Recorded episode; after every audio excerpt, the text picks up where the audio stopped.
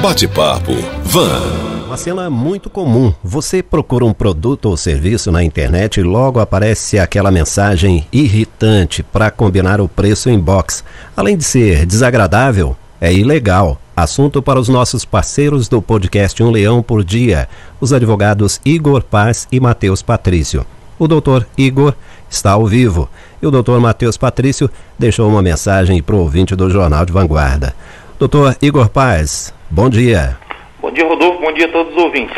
Vamos ouvir aí o que diz o doutor Matheus Patrício. Bom dia, Rodolfo. Bom dia, meus amigos da Vanguarda, doutor Igor, todo mundo que acompanha a gente no Leão por Dia nessas terças-feiras. Felizmente, novamente, eu não vou poder participar ao vivo, nem pelo telefone, nem pelo, pelo estúdio da, da Rádio Vanguarda, mas eu estou aqui para poder deixar meus dois centavos e falar sobre esse assunto, que é um assunto muito importante envolvendo comércio eletrônico, direito e outras questõezinhas aí. Principalmente agora nessa época de pandemia, nós estamos vendo aí um boom do empreendedorismo de várias pessoas que acabaram tendo problemas com trabalho, desemprego e estão tentando migrar negócios para a área digital. Então muita gente está trabalhando com e-commerce, está trabalhando com vendas online, tentando fazer aquela graninha extra no final do mês ou então só conseguir tirar um dinheiro para se sustentar mesmo. Acontece que muitas dessas pessoas e também algumas outras pessoas de má fé estão utilizando de um artifício que é um artifício um pouquinho errado, que é o chamado preço inbox, que é quando você anuncia um produto, mostra ele ali para todo mundo, porém você fala que você só vai dizer o preço para a pessoa quando ela for comprar na hora que ela te chamar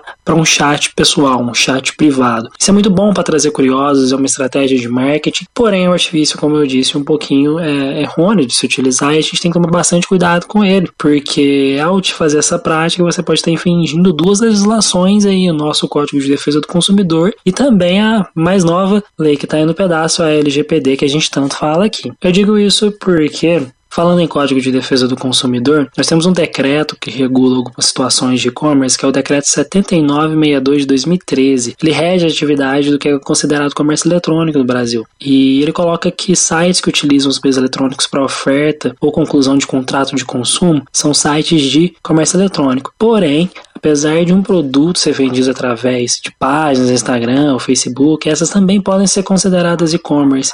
Então, também quando você anuncia aquilo diretamente em um site ou em uma rede social e fala que você só vai dizer o preço em box, você também está praticando um comércio eletrônico e você tem que estar tá ciente das regras do Código de Defesa do Consumidor, que é sempre ter uma publicidade mais honesta possível com o seu cliente. Então, ao fazer uso de táticas de e-commerce, você também tem que demonstrar honestidade, demonstrar o preço e publicizar ele da melhor maneira possível para aquela pessoa que vai comprar seu produto no final. Então tem que tomar bastante cuidado com esse ponto. Outro detalhe também é, envolvendo dados de clientes, né? Quando você chama um cliente para um, um, chat privado, você inevitavelmente vai estar pegando, por exemplo, dados como telefone, dados como e-mail, outras coisas do tipo, e aí você vai estar praticando um negócio e vai estar sendo regido pela Lei Geral de Proteção de Dados, que a gente tanto fala aqui, que você está utilizando dados desse eventual cliente, desse lead, como nós chamamos no marketing digital, né? Então tem que tomar bastante cuidado com tais dados você pega, tem que ser bastante honesto com o cliente quando você vai falar com eles. Acredito que o Dr. Igor vai falar muito melhor aí sobre essa questão,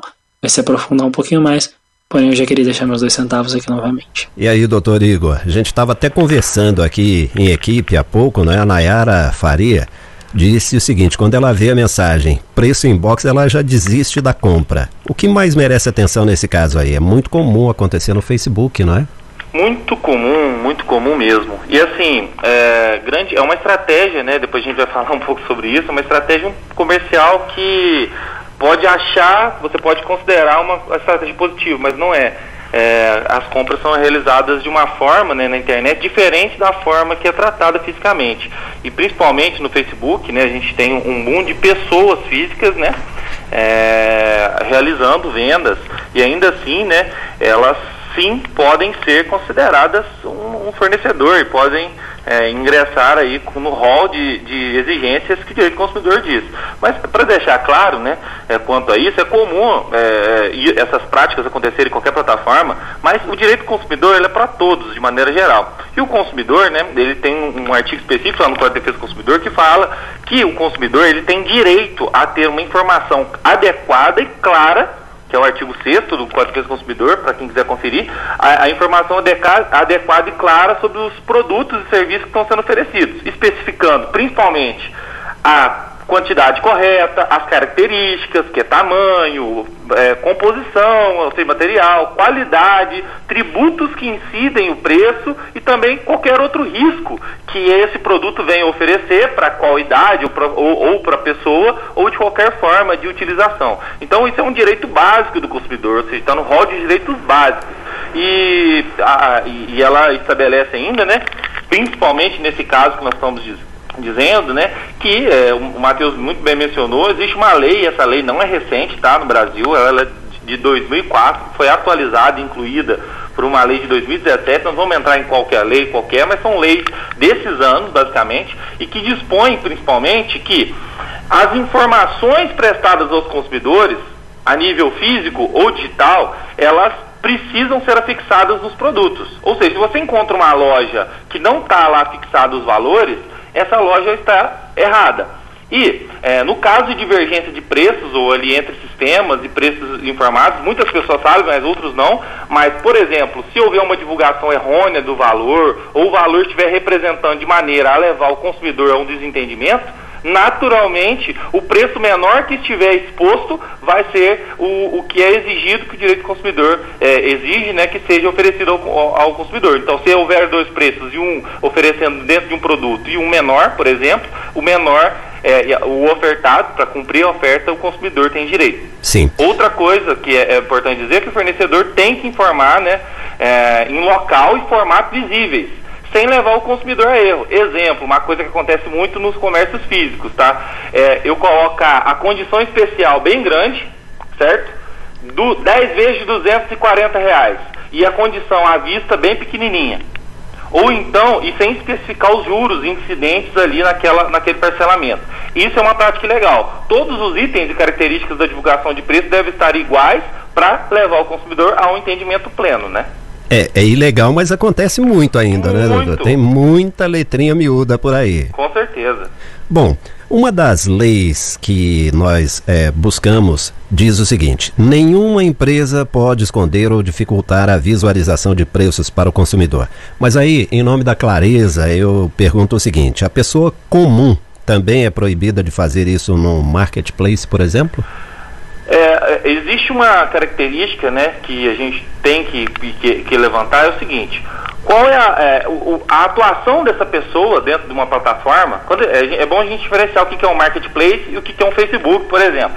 Um marketplace é uma plataforma que tem o objetivo de venda, ou promover vendas, apesar de ela ter uma responsabilidade limitada ao que é vendido ali. Ela tem obrigação, o que é um marketplace? Magazine Luiza tem o Magalu. Você pode vender um produto seu dentro do Magalu, ou então você pode vender dentro do, da B2W, que é Casas Bahia, Ponto Frio, etc. Isso é um marketplace.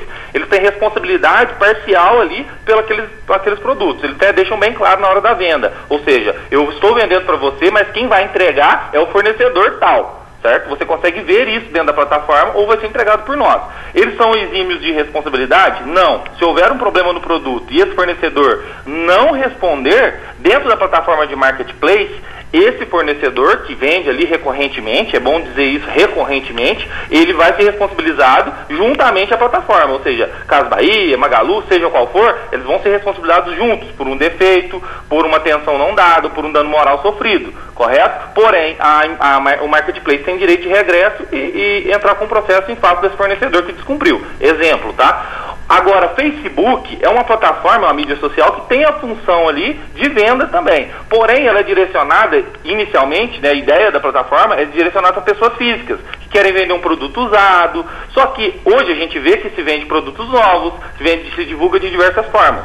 E o Código do Consumidor, por ser uma lei é, um pouco mais antiga, ele não tem especificação a respeito disso. Mas os entendimentos né, jurídicos dizem o seguinte, que é, dentro de uma plataforma, se houver a característica de fornecimento contínuo, ou seja, imagina um fornecedor de bolo, que vende bolo toda semana, todo dia, está ali divulgando.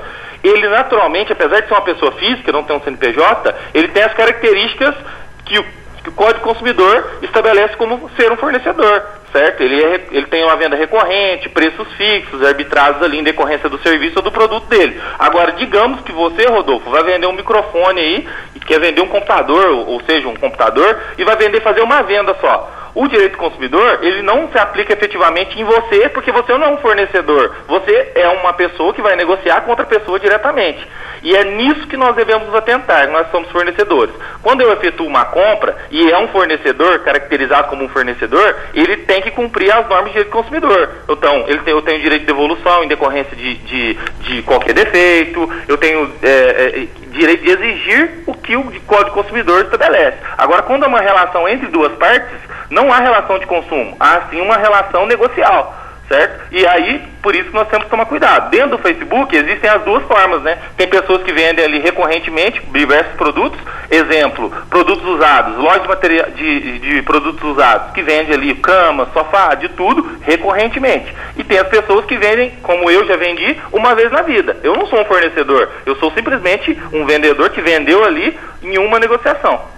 Sim, mas ainda não ficou claro para mim. Então, digamos que eu vou vender esse computador. De é. vez em quando eu faço isso. Uhum. Devo ou não devo deixar o preço claro? Sou obrigado ou não a deixar esse preço bem claro? Quanto ao preço, eu aconselho, né, segundo o próprio PROCON né, e, e os, os, direitos, ele aconselhava que por mais que você não seja um fornecedor efetivamente, você conste o preço. Por quê? Independentemente de você ser fornecedor ou não, existem normas cíveis, ou seja, é, se você ludibriar de alguma forma a pessoa ou enganar de alguma forma, aí você vai ter responsabilidade, você vai ser responsabilizado. O que, o que acontece é exatamente isso, o que eu estava te explicando. Fornecedor, para ser caracterizado fornecedor, tem que ser uma coisa recorrente, ou seja, eu ter uma venda ali contínua de um determinado produto, ou de vários determinados produtos de um segmento, de outros, eu sou um vendedor ali, um fornecedor. Se eu sou uma pessoa comum, não é que eu não tenho obrigação de demonstrar clareza na oferta. Porém, eu não posso receber as sanções e, e, as penas que o Código Consumidor impõe como fornecedor, porque é uma relação entre partes, não uma relação de consumo. Certo? É bom deixar claro. Então você, se for vender uma vez só, uma vez de vez em quando, você não vai entrar no rol de direito do consumidor. Então, por exemplo, a exposição de preços, você não vai ser efetivamente punido por ela, mas a nível civil, ou seja, pelas, pelas as penas estabelecidas no Código de Defesa do Consumidor. Mas não quer dizer que você não possa ser penalizado por demonstrar ou então faltar com informações na hora da venda. Doutor Igor Paz, e o que pode acontecer com quem não respeitar essa lei? Certo. O Código de Defesa do Consumidor, ele estabelece duas coisas principais. Ele, ele já deixa um rol ali específico para algumas, algumas coisas, ou seja, algumas penas, que são, por exemplo, no artigo 66 a gente tem uma norma que estabelece que uma, uma pena, né, uma sanção, que é se você fizer afirmação falsa ou enganosa ou omitir informação relevante sobre o produto, a natureza do produto, característica, qualidade, quantidade, segurança, durabilidade, preço e principalmente isso que nós estamos falando, ocultar de qualquer forma os preços ou garantia de produtos e serviços, você pode receber uma detenção de três meses a um ano de multa, certo? Então você pode ser multado só por isso. E quem vai te multar? Qualquer órgão administrativo. Pode ser a União, pode ser o Estado ou os municípios, certo? Que tem poder discricionário, ou seja, um poder é, é, objetivo ali dentro da lei que pode te punir por isso. E como que, eu, que, que você é punido? Bom, alguém vai te denunciar, ou junto ao PROCON,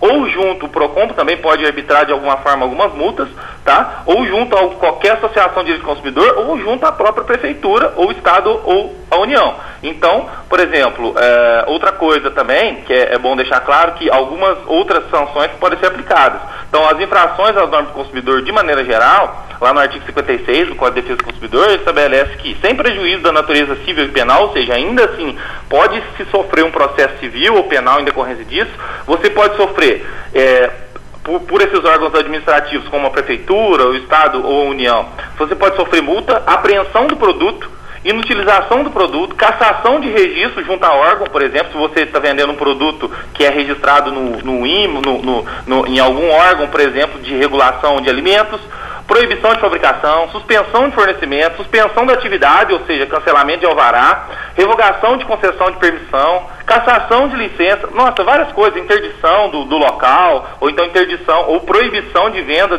de, de, de um determinado produto em sites, ou seja, Se você descumpre, essa é uma das normas, ou seja, que é uma das obrigações que um fornecedor tem que ter, é a exposição do produto. Mas você pode incorrer em várias imposições aí, sanções, em decorrência desse mero deslize. E é, isso vale para Instagram, isso vale para Facebook, qualquer outra plataforma que você esteja utilizando para uma venda recorrente. Você é um fornecedor e você deve cumprir as normas do consumidor. Ou seja, não é simplesmente chegar lá e anunciar, não é? Não, o tirando, que você... é, é bom deixar claro que é uma péssima, é uma das piores técnicas comerciais possíveis. Verdade. Porque muita gente sabe, né, pouca gente sabe na realidade, né, que é, psicologicamente falando, uma compra ela é feita por impulso, certo? O principal gatilho e é o melhor gatilho de vendas é o impulso. A maioria dos produtos que se vendem na internet são produtos meramente banais que ninguém na realidade precisa. Mas uma roupa, que às vezes você não está precisando, você adquire,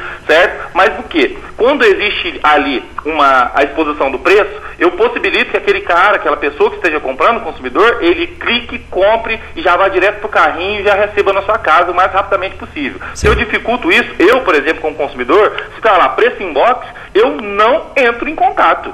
e eu vou e procuro outro Instagram, outra pessoa que tenha o, o produto e principalmente tenha a exposição dos preços. Eu quero simplesmente ser rápido. A internet não nos permite é, essa demora. Ou seja, se você não está mostrando os produtos na divulgação online, o seu concorrente está e ele está ganhando seus, seus consumidores. Não é uma boa estratégia esconder é o preço, né? Estratégia. Psicologicamente falando, é uma péssima estratégia. Tá certo. Bom, para encerrar, qual é o conselho final em termos de estratégia, já que falamos disso, né? Para não ter problema legal com as vendas na internet. Certo. A divulgação dos preços né, é uma norma é, é exigida pelo direito do consumidor, então coloque o preço, coloque todas as condições comerciais, conste frete, ou seja, se existem informações sobre frete, principalmente para vendas online, é, estabeleça. E nesse período de pandemia, eu tenho algumas dicas para te dar rapidamente, você que é empresário, você que está vendendo na internet agora, você deve respeitar algumas coisas básicas. Ou seja, toda oferta feita pelo, ao consumidor deve ser cumprida certo? Então cumpra as ofertas estabelecidas ali, de preço, de condições, não altere em decorrência disso, certo? Ou, ou então de discricionariedade, assim, ou seja, individualização do consumidor. Ah, para esse consumidor eu vou fazer um preço, para o outro eu vou fazer outro. Isso é ilegal.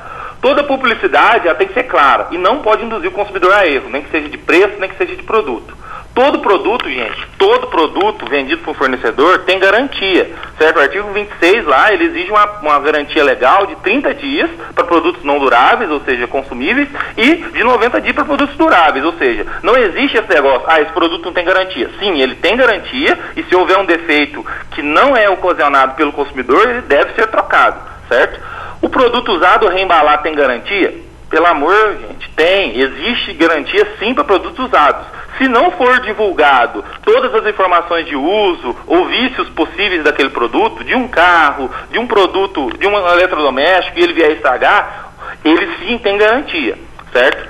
Se o produto não chegar no prazo previsto, por exemplo, por falta de entrega, é, eu posso desistir e pedir a, a devolução integral? existem as possibilidades de devolução, certo? O cliente, ele tem a possibilidade de requerer o dinheiro, requerer um outro produto compatível, tá? Então tem que analisar o Código de Defesa do Consumidor caso a caso. Sim. E a devolução de uma coisa importante que todo mundo falha, né? É a última dica, tá, Rodolfo? Para a gente não se alongar muito, que a devolução em forma de crédito, que acontece muito, é só por aceitação do consumidor. Se você for entregar um produto, seja por qualquer preço, e, e, e houver a devolução, e é bom deixar claro que a devolução, tá, para internet, ela é aceita em sete dias.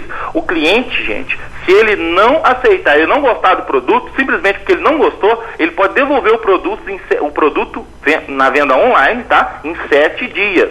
Ou seja, ele tem esse direito na venda online de restituir você, se você vender pelo Facebook, por mais que seja para dentro da cidade. Ele tem direito, pela venda ser online, a devolução desse produto no prazo de sete dias, é, arcando com, ou, ou, sem arcar com os custos de é, transporte. Sim. Certo? Então é, bem, é bom deixar claro todos esses itens, porque, como nós estamos falando de um período de pandemia, muitas empresas, Rodolfo, não estão cumprindo essas normas de direito do consumidor e vão ser penalizadas sim. Basta tomar, isso tomar publicidade. E nós, como consumidores, para fazer com que essas empresas cumpram com essas regras, devemos sim denunciar junto ao PROCON, junto aos órgãos de defesa do consumidor e nos juizados especiais, pequenas causas, por exemplo, que, que podemos atuar aí em prol dos consumidores. Sim, são 11h45. Meu amigo doutor Igor Paz, do podcast Um Leão por Dia, você foi um verdadeiro leão aí agora, né? Porque conseguiu resumir uma enciclopédia de deveres, de obrigações em tão pouco tempo. É muita coisa, gente. Mas assim, função, a função nossa é tentar esclarecer ao máximo aqui, né, Rodolfo? Nosso princípio é esse, esclarecer a norma para que todo mundo consiga aplicar e resguardar seus direitos. Agradeço muito pela sua participação. Até a próxima terça-feira. Um abraço, Rodolfo. Um abraço a todos os ouvintes. Bate-papo Van.